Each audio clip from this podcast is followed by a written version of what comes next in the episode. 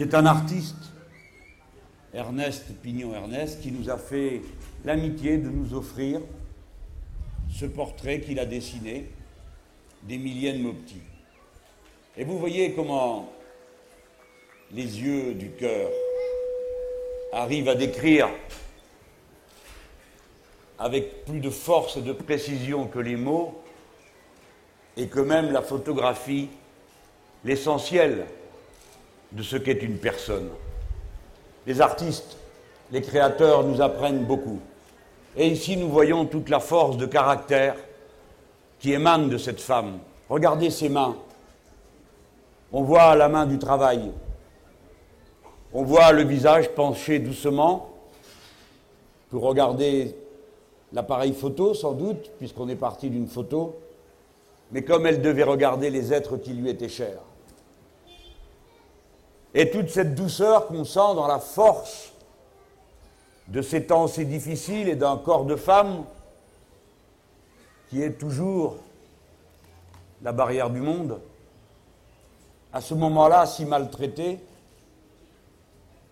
toute cette force en un instant s'est projetée. Le jour où il a fallu se lever et décider, alors qu'il y avait les casques, les bottes, les mitrailleuses et les tanks, d'aller affronter à main nue l'occupant et n'avoir à lui opposer que la force du nombre et la force du désarmement de ces femmes qui se sont mises en mouvement pour, par leur mouvement, pousser les hommes à la grève et à maintenir bon le combat. Si j'évoque devant vous cette lumière intérieure des êtres qui se donnent au combat et qui illuminent beaucoup d'entre vous, c'est parce que je suis venu avec mes camarades du front de gauche à cet endroit-ci précisément renouer les trois fils qui comptent et qui font la belle histoire humaine. Un programme, c'est-à-dire des idées pour ce qu'il y a lieu de faire quand on veut sortir de cette crise dans laquelle on nous dit qu'il n'y a qu'une seule issue possible davantage de souffrance. Deuxièmement, une culture de référence. Et ici, c'est celle qui est née de cette terre incroyable ces quelques kilomètres carrés, au fond, si peu de choses, mais d'où tout est parti du meilleur de la patrie républicaine des Français. Et enfin, une histoire. Il le faut, mes amis. C'est le moment pour vous de tisser en vous-même ces trois éléments. Ce que votre réflexion et votre raison vous suggèrent de faire, tout étant bien pesé, bien analysé, autant que vous pouvez le faire, une culture, celle que vous enseigne votre cœur, la poésie, la musique, les belles choses qui vous entourent. Et enfin, cette histoire qui ne pèse pas sur nous comme une charge, mais qui tout au contraire nous donne des racines, des raisons d'être. Oui, de nouveau, le temps de l'histoire se couvre. Exactement comme ce ciel aujourd'hui.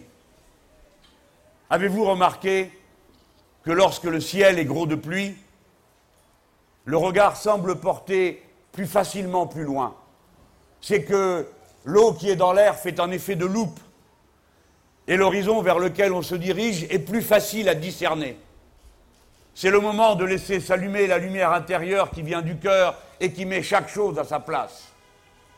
Elle vous enseigne que quelle que soit la difficulté de l'existence, il n'est pas d'autre sortie pour un être humain qu'en solidarité avec les autres avec lesquels il est semblable, il est frère et sœur, il est identique, similaire.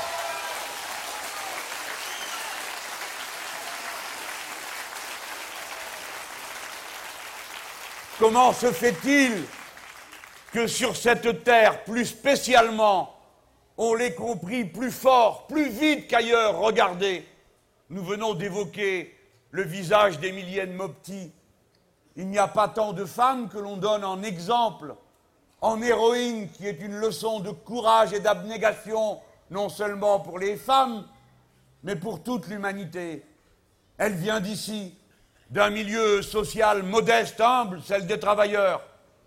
À l'époque, les femmes n'allaient pas à l'école si longtemps, d'ailleurs les hommes non plus, mais les femmes moins encore. Et pourtant, elle avait trouvé cette force d'agir et cette clairvoyance, d'abord d'être de gauche et communiste, et ensuite de savoir se lever un matin pour aller en combat.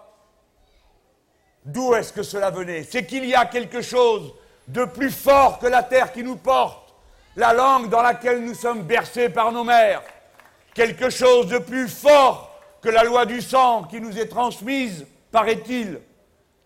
Ce plus fort, c'est l'histoire à laquelle on s'identifie. Émilienne Mopti, comme vous tous, avez la tâche favorisée par ceux qui vous ont ouvert le chemin, comme elle nous l'a ouvert. À elle, d'autres l'avaient ouvert. Les militants communistes et syndicalistes, bien sûr. Mais avant, la grande et terrible révolution qui a ouvert l'ère moderne, celle de 1789. Car c'est ici aussi qu'elle a trouvé ses porte-paroles les plus inspirés. Gloire à Maximilien Robespierre, né à Reims, dont la mère était de Carvin, dans ce dont j'espère être ma prochaine circonscription. Oui, comme l'a dit Jean Ferrat, elle répond du nom de Robespierre, ma France. Robespierre, l'homme qui a donné et proposé la citoyenneté pour les Juifs. Robespierre, l'homme qui a proposé l'abolition de l'esclavage.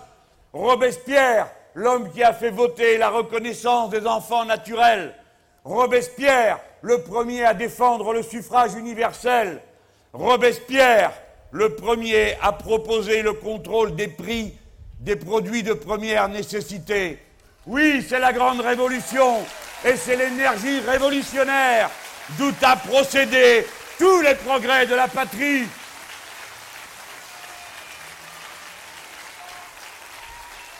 Les clairvoyants sont ceux qui ont entendu cette lumière qui vient de l'intérieur et qui ont été ensuite nos éclaireurs. La marche que nous avons faite aujourd'hui porte un nom. Ici, où paraît-il, il faudrait que nous subissions la honte d'entendre dire que sur la terre initiale de la classe ouvrière et du socialisme, ce serait, paraît-il, le fief des abjects descendants de ceux qui nous ont envahis, occupés et trahis. Cette marche, c'est la marche de la fierté de l'humain d'abord. Voici revenue la grande dispute. Sommes-nous, oui ou non, tous égaux? Et alors, si nous sommes tous semblables et égaux, alors avons-nous, oui ou non, pour priorité de faire en sorte que notre égalité naturelle, notre égalité en droit devienne une égalité en fait, et ainsi fonder la justification de la bataille socialiste et écologiste. Ou bien,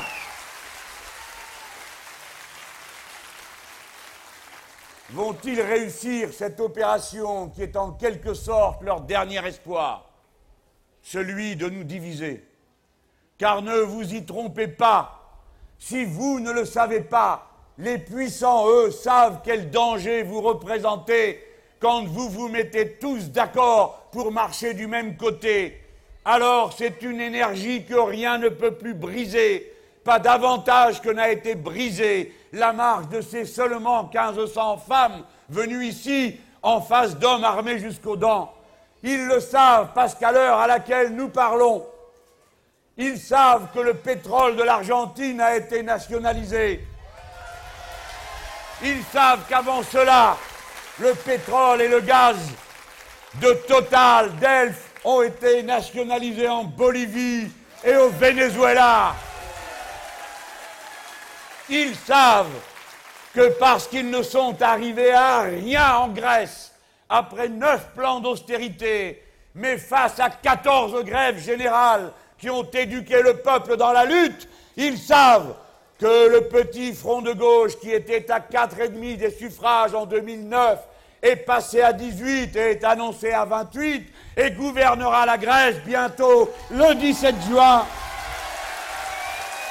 Et alors, le 17 juin, en même temps que nous, entrerons à l'Assemblée nationale, le 17 juin commencera en Europe la fin du mercosisme que nous avons commencé ici en fichant dehors Sarkozy et par le vote des Grecs qui dit non au mémorandum et aux engagements brutaux que l'Union européenne a demandés, met un point final à cette politique absurde qu'ils veulent imposer à tous les peuples. Voilà le moment de l'histoire dans lequel nous sommes. Voilà d'où vient leur grande peur et voilà pourquoi ils ont besoin d'un chien de garde si féroce. Et comme toujours, les bêtes féroces sont stupides, vous le savez bien, au point qu'il leur arrive de se prendre les pieds dans leurs faux tracts, V-tracts, ils ne savent plus où ils en sont. Mais je vais aller au fond de cette question. Oui, c'est vrai, je suis venu continuer la bataille des élections présidentielles, parce que tant que les députés ne sont pas élus, le changement politique qui a été commencé avec cette séquence n'est pas terminé. Et parce que toutes les grandes questions de cette élection présidentielle sont de nouveau présentes dans cette élection législative. Et notamment cette question de savoir si oui ou non nous nous rassemblerons nonobstant nos différences. Car nous avons vu comment la droite s'est extrémisée pendant toute cette élection. Et nous avons vu, mes amis, qu'en dépit de ces excès, eh bien, il s'en est fallu de peu que de nouveau il l'emporte. Si cela n'avait été de la mobilisation consciente, disciplinée, réfléchie de tous ceux qui ont voté Front de gauche et qui pourtant, par ce fait même, n'ont confiance dans aucun autre programme que le leur. Cela a néanmoins fait ce qu'il fallait faire. Je viens ici toucher du doigt l'absurdité de la xénophobie, du racisme et de cette tendance à montrer l'autre comme un ennemi. Savons-nous de quoi nous parlons, peuple du pas de Calais, lorsqu'on vous demande de montrer celui-ci ou celle-là du doigt? Savez-vous de qui vous parlez quand vous parlez de l'immigration et de ses enfants? Vous parlez de 29 nationalités qui se sont retrouvées au fond de la mine. Albanais, Algériens, Allemands, Américains, Anglais, Autrichiens, Belges, Canadiens, Chinois, Danois, Espagnols, Grecs, Hollandais, Hongrois, Iraniens, Italiens, Luxembourgeois, Marocains, Polonais, Portugais, roumains, russes, yougoslaves, sénégalais, somaliens, suisses, tchécoslovaques, tunisiens, turcs.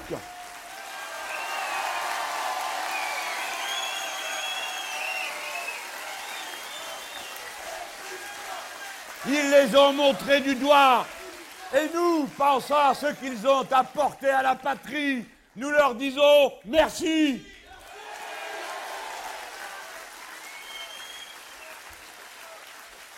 Vous dénoncez les immigrés et leurs enfants qui, paraît-il, sont plus intelligents que vous, puisque s'apprêtent à voter pour moi De qui parlez-vous? De mille Kabyles embauchés après la catastrophe de Courrières, de 200 000 Polonais ramenés entre les deux guerres, de 6 000 Italiens amenés entre les deux guerres, de 4 000 Algériens dans les années 1950, et de 78 000 Marocains dans les années 60. Leurs enfants sont ici, leurs petits-enfants sont là, et les enfants des enfants. La France, c'est la France. La voici, diverse, multiple, bigarrée. La racine, de la petite fille et de l'arrière-petite fille d'Emilienne Mopti, comme de Leila et les autres. Vos racines portent un nom. Elle s'appelle Mopti, elle s'appelle Robespierre, elle s'appelle le socialisme, elle s'appelle la lutte dont nous sommes les héritiers.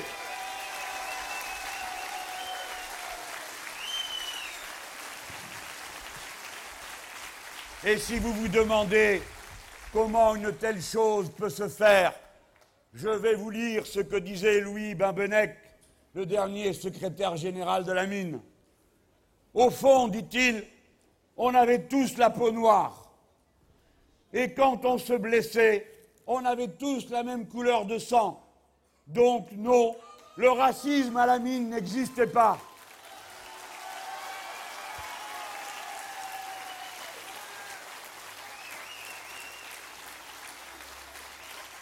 Et voici ce qu'écrit Henri Dudzinski. J'ai bien dit Henri, fils de mineur polonais et historien de la mine. Pour ceux qui n'ont pas compris comment ça se passe, ces choses-là, je vais vous lire quelques lignes. Mes petits copains français savaient tous dire bonjour à ma mère en polonais. J'ai assisté à des mariages italo-polonais ou berbéro-polonais. Quand ton copain est maghrébin ou italien et que tu vas chez lui et que tu tombes amoureux de sa sœur, tu ne te demandes pas si elle est italienne ou marocaine.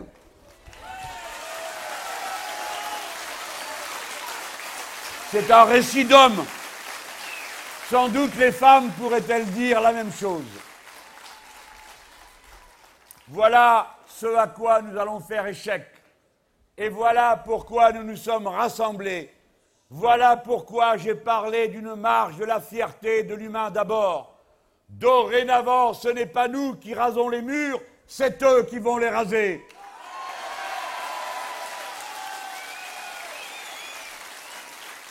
Nous allons les faire partir, nous allons les chasser, et avant ça, nous allons les éradiquer politiquement.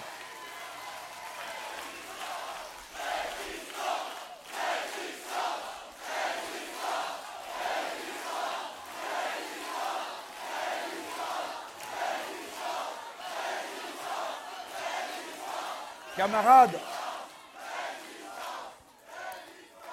vous allez m'élire, Bruno et moi, pour que une autre histoire, pas seulement celle qui est destinée à nous reconstruire le cœur et donc l'intelligence, mais l'histoire de la grande bataille politique qui a commencé ici se prolonge à l'Assemblée. C'est ici que pour la première fois, on a reconnu des syndicalistes et des délégués syndicaux. Et c'est à partir d'ici à partir de cette reconnaissance ici, à partir des mineurs, qu'a ensuite été autorisé le syndicalisme en France.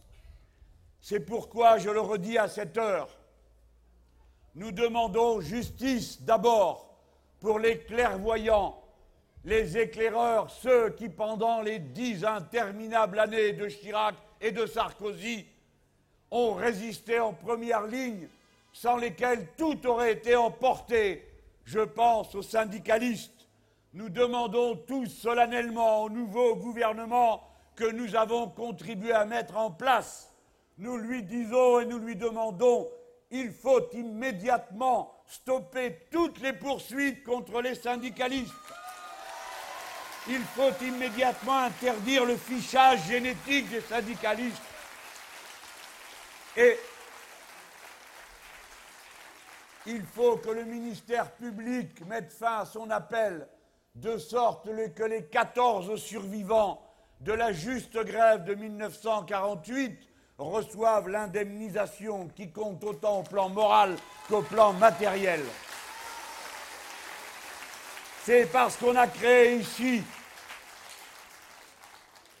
à partir de la bataille des mineurs, la loi créant des délégués à la sécurité des ouvriers mineurs, qu'il faut que vous me donniez le pouvoir d'aller à l'Assemblée avec Bruno, proposer une loi pour élargir les pouvoirs des comités d'hygiène et sécurité et conditions de travail, l'élargir aux questions écologiques pour qu'ils soient des lanceurs d'alerte écologique, car je l'affirme, la première catégorie sociale écologiste de ce pays c'est la classe ouvrière et les salariés, parce que c'est eux qui sont les premiers exposés. au pays de la silicose et de l'amiante, au pays de Métal Europe qui a pourri le ciel et la terre. On sait mieux qu'ailleurs. Pourquoi Ce sont les délégués syndicalistes les premiers qui sont les mieux placés pour lancer les alertes. Parce que nous avons eu ici la première convention collective qui ait jamais été signée. Je dis qu'avec Bruno à l'Assemblée, nous défendrons de manière implacable l'idée que comme avant nous, ici avait été négocié, que l'accord de branche est supérieur à l'arrangement d'entreprise où le travailleur n'a pas les moyens de se défendre et de faire valoir ses droits en face du patron. Il faut que l'accord de branche reste supérieur à l'accord d'entreprise et il faut que la loi soit supérieure à la convention, car la classe ouvrière a besoin d'un code du travail qui soit le même pour tous, partout, pour tous les travailleurs. Je ne permettrai pas qu'on touche à la hiérarchie des normes et je dis mon désaccord absolu pour qu'on introduise de quelque manière que ce soit dans la Constitution l'idée qu'aucun syndicaliste ne peut accepter, à savoir qu'un accord dans une entreprise, voire un accord de gré à gré, serait supérieur à la loi. Puisque c'est ici qu'on a créé la première caisse de secours et de retraite des mineurs, ici et nulle part ailleurs. Alors il faut que nous puissions aller à l'Assemblée, Bruno et moi, dire que nous voulons qu'on en revienne à la retraite à 60 ans pour tous et qu'il n'y ait pas de retraite en dessous du SMIC. Écoutez-moi bien, ne pas le comprendre, c'est ne rien comprendre, non seulement à l'humanité, mais même à l'économie. Vous avez entendu tous ce raisonnement absurde d'après lequel puisqu'on vit plus longtemps, il faudrait travailler plus longtemps. Les têtes d'œufs qui ont produit cet argument n'ont jamais réussi à imaginer une seule seconde que si l'on vit plus longtemps, c'est parce qu'on travaille moins longtemps.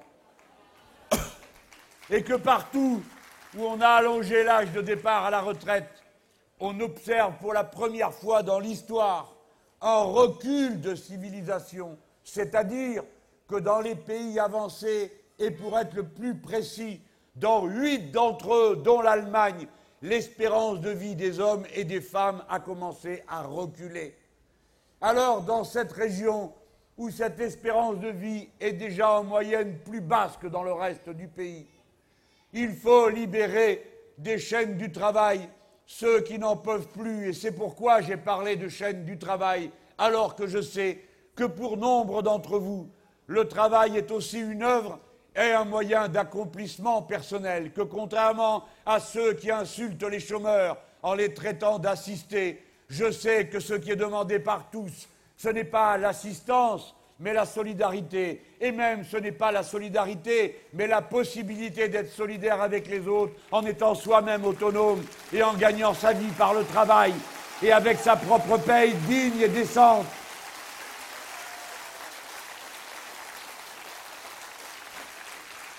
Je mets en garde tous ceux qui s'abandonneraient aux fureurs absurdes de la jalousie, de la mesquinerie qui a toujours existé, le benet et la benette, à qui on dit regarde, tu travailles et l'autre il fiche rien. Bien sûr qu'il y en a ici ou là, on en a toujours connu, qui n'ont guère été vaillants.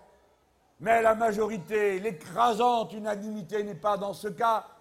Ceux qui dénoncent l'assistanat savent-ils de quoi ils parlent?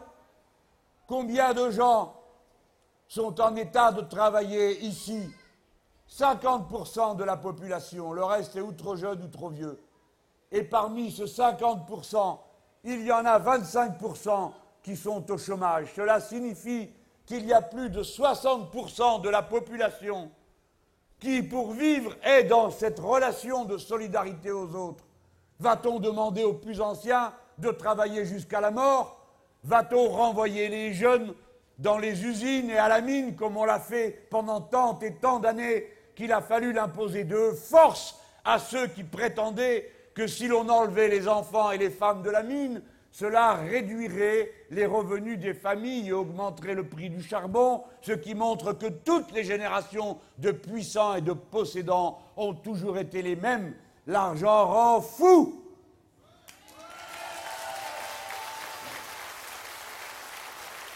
Est-ce que vous allez dire à 60% de la population, comme le propose l'abominable Madame Le Pen, comme vous êtes des assistés, nous vous abandonnons. Plus d'écoles publiques, payez-vous là. Plus d'augmentation de salaire, elle vous propose d'augmenter vos revenus avec votre propre argent, celui de vos cotisations. Et ainsi de suite. Est-ce que c'est cela Est-ce que ceux qui ont voté pour elle ont compris que c'est cela qu'elle leur propose de faire? Faut-il être bête pour la croire?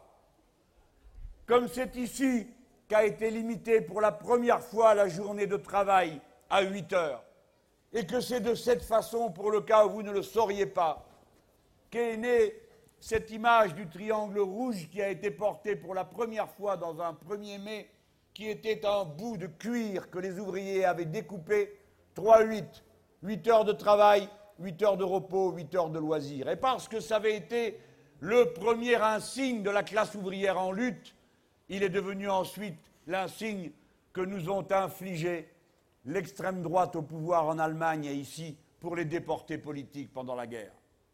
Cette journée de 3-8 qui est née ici pour les mineurs a été étendue à tous les salariés en 1913. C'est sur cette base qu'à l'Assemblée nationale, nous proposerons une bonne fois pour toutes, comme ça avait d'abord été établi ici à la mine, interdiction du travail du dimanche, assez de journées discontinues, d'horaires fractionnés.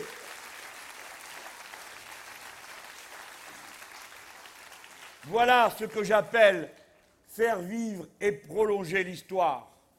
Cette terre ne cesse de nous donner les exemples qui témoignent aujourd'hui comme hier que le programme du progrès vient de la vie elle-même et non pas de je ne sais quelle considération abstraite sur les races et les religions.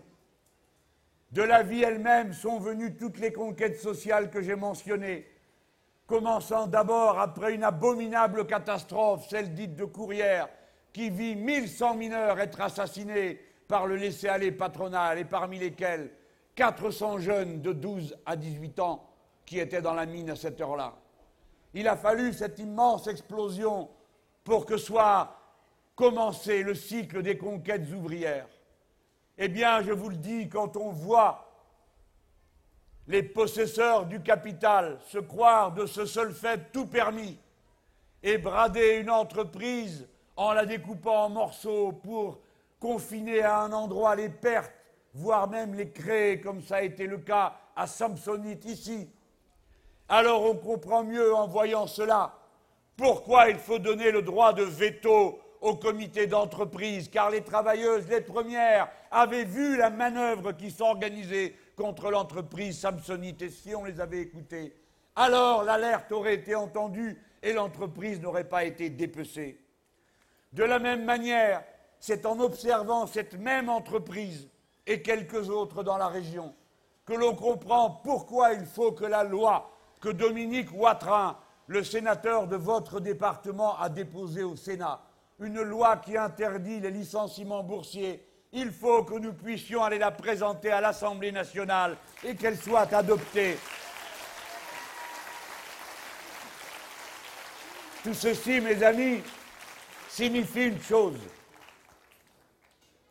La règle supérieure qui s'impose à tous, par-dessus tout, est celle que Maximilien Robespierre nous avait enseigné en son temps. La limite des droits de la propriété privée, c'est l'intérêt général. Il y a une limite aux droits de la propriété privée aussi dans l'entreprise. C'est pourquoi, lorsque, comme dans le cas de Meryl Fiber, on voit une entreprise qui est la dernière à produire du fil nylon, non seulement en France, mais dans toute l'Europe, il y a un intérêt général productif qui s'impose. Nous avons besoin de conserver sur notre sol cette capacité productive parce qu'il est absurde de déménager de l'autre bout du monde quelque chose que l'on sait fabriquer ici et à très haut niveau de performance technique et industrielle. Par conséquent, à Meryl Fiber, ce qu'il faudrait faire, c'est ce que je ferais si c'était moi qui gouvernais ce pays. Je ferais la réquisition pure et simple de cette entreprise. Je ne la laisserai pas disparaître. Ce sera une grande et belle chose que de remettre dans la loi ce pouvoir de réquisition des entreprises qui n'existe que par un biais légal détourné aujourd'hui, mais qui existe dans d'autres domaines comme celui du logement. Oui, je le répète, il y a une limite, car la propriété privée capitaliste n'est pas la forme supérieure de la propriété, j'en dis encore un mot. Oui, eux croient que la main visible du marché et je ne sais quelle autre sornette métaphysique est censée régler mieux que l'intelligence collective ce qu'il y a lieu de faire. Nous croyons tout le contraire. Nous croyons que c'est la lumière de l'intelligence qui peut éclairer et conduire à la bonne décision. Nous croyons que la cupidité, la rapacité, l'avidité, l'égoïsme ne sont pas les seules valeurs de l'existence que ce ne sont pas celles qui conduisent le mieux le travail, qu'au contraire, dans le travail, l'intelligence collective, le goût de la besogne bien faite, le progrès technique du process de production intéressent tous les travailleurs et qu'ils sont les premiers à savoir par où commencer cette modification, qu'ils soient salariés du rang, ouvriers hautement qualifiés, ingénieurs ou cadres. Tous aiment leur métier et savent pour lui dire ce qui est meilleur. Ils savent qu'il faut libérer l'intelligence et la créativité du travail des chaînes de l'argent qui l'asphyxient. Regardez ces cadres qui ont cru trop longtemps qu'il suffisait de courir devant, de faire du zèle, de rentrer à la maison avec l'ordinateur sous le bras et de continuer la nuit et de continuer le samedi et le dimanche, qui viennent de réaliser qu'on leur a volé leur existence et que, parvenus à la quarantaine à peine tassés, on leur demande comment ça se fait qu'ils sont encore là et qu'on les rejette comme du rebut. Ce sont les travailleurs, les cadres, les salariés de toutes ces entreprises qui constituent le collectif de travail dans lequel se situe la perspective d'avenir. Voilà pourquoi nous sommes, nous, les défenseurs de la propriété sociale des moyens de production. Et je vais vous dire concrètement ce que cela signifie, parce que bien sûr, il y a toujours quelques agités du bocal pour expliquer que de telles formules conduisent tout droit à je ne sais quel abus. Je vais vous parler de ce qui se passe aujourd'hui à France, où les travailleurs attendent pour ce lundi la décision finale qui devrait leur donner la propriété de l'entreprise France en coopérative ouvrière. Eh bien, c'est cette solution qui doit l'emporter pour maintenir la dernière liaison maritime française entre la France et l'Angleterre en complément du passage par Eurotunnel. Et c'est parce qu'il y aura des marins français, ou plus exactement sous protection du droit français, que l'on empêchera que l'on transporte ici des marins par délégation d'entreprises traités comme des animaux ou des esclaves, avec des payes de misère, confinés dans des bateaux qu'ensuite on abandonne. C'est parce qu'il y aura cette protection par la classe ouvrière elle-même, constituée en coopérative ouvrière, faisant vivre son instrument de production, qu'alors nous pourrons repartir de l'avant pour nous-mêmes, mais aussi pour tous les travailleurs de l'Europe, pour lesquels nous aurons été comme un rempart. Voilà, mes chers amis, mes chers camarades, tout ce qui peut être porté par la terre du Pas-de-Calais, par l'ancienne origine profonde, de la classe ouvrière et du socialisme français, mis à l'ordre du jour toutes les grandes questions qui touchent à l'humanité elle-même. Aujourd'hui, nous sommes encore à l'avant-garde pour les solutions écologiques. C'est la CGT des mines qui propose le projet écologique d'exploitation du gaz méthane qui est aujourd'hui enfermé dans la mine, même si elle a été abandonnée. et qui, s'il n'est pas exploité et traité correctement, se répand dans l'atmosphère en dégageant un effet de serre particulièrement dangereux, le plus dangereux de tous, celui du gaz méthane, mais qui, s'il est traité, permet d'être brûlé à des conditions de combustion qui dégagent le moins de CO2 que tous les autres combustibles et qui permet de prélever l'hydrogène. Une immense nappe est ici. Elle peut, si nous savons l'exploiter comme le propose le syndicat des mines, fournir autant de biens communs, d'abord en le raccordant au réseau national, mais en produisant ici même peut-être l'électricité dont nous avons besoin, commençant ainsi à illustrer cette idée qui est particulière au front de gauche en France, celle de la planification écologique qui consiste à penser loin, à penser large, à partir de l'expérience des travailleurs eux-mêmes.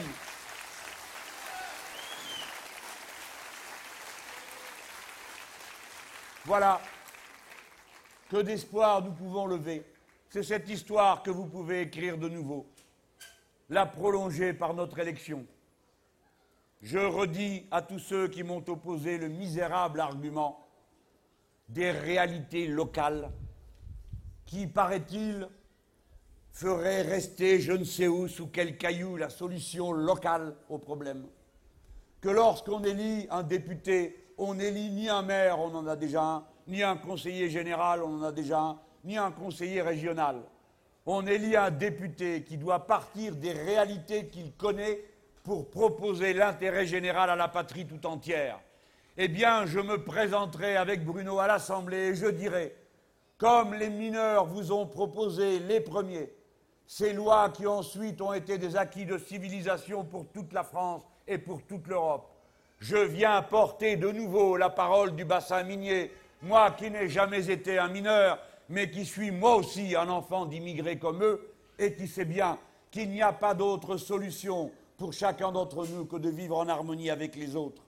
Je viens, moi qui suis un parachuté, ce qui signifie que je ne suis lié à aucune des histoires de clics et de clans finalement assez misérables que j'ai pu observer ici. Je suis, comme a été avant moi en 1792, quelqu'un qui était français depuis seulement deux mois et qui était M. Payne, citoyen américain, et qui, pour la première élection au suffrage universel que notre patrie a connue sur la suggestion de Robespierre, eh bien, ce Payne, qui était tout de même le parachuté des parachutés, puisqu'il avait l'arrivée d'Amérique, mais il parlait la langue française, c'est-à-dire celle qui disait alors, on est en 1792, ce qui nous unit, ce n'est ni la religion, ni la couleur de peau, ni rien d'autre, c'est un pacte politique, liberté, égalité, fraternité. Eh bien, ce peigne, tout américain qu'il était, français depuis deux mois, car on avait décidé de donner la nationalité française à tous ceux qui épousaient, non pas une fille ou un gars du coin, mais la Révolution. Eh bien, c'est vous, Jean du Pas-de-Calais, qui l'avez élu en 1792. C'est vous qui avez élu ce parachuté qui vous a représenté et qui a siégé immédiatement à la montagne avec Robespierre. Eh bien, je m'en vais chauffer la place. J'achève. Puisqu'il paraît que nous sommes des brutes, je vais finir en vous lisant de la poésie. Elle a été écrite pour vous par un grand poète, Louis Aragon, qui a écrit longuement sur la mine. Alors j'ai choisi la fin d'un poème. Je vais tâcher de ne pas trop l'abîmer. Je l'adresse à vous tous qui êtes ici, à ceux qui vont voter pour nous dimanche prochain, et même aux autres, pour qu'ils y réfléchissent. À ceux qui nous regardent en ce moment, car voyez-vous, tout ce que nous sommes en train de faire est retransmis. Il y a plus d'une dizaine d'écoutes collectives, et j'ai le cœur débordant de joie en pensant à ceux que j'ai vus il y a si peu, si bigarrés, aussi mélangés que vous l'êtes vous-même, le petit peuple parisien de Belleville et de Ménilmontant qui est en train d'écouter nos discours depuis tout à l'heure en regardant un grand écran. À vous aussi, je dédie ce discours.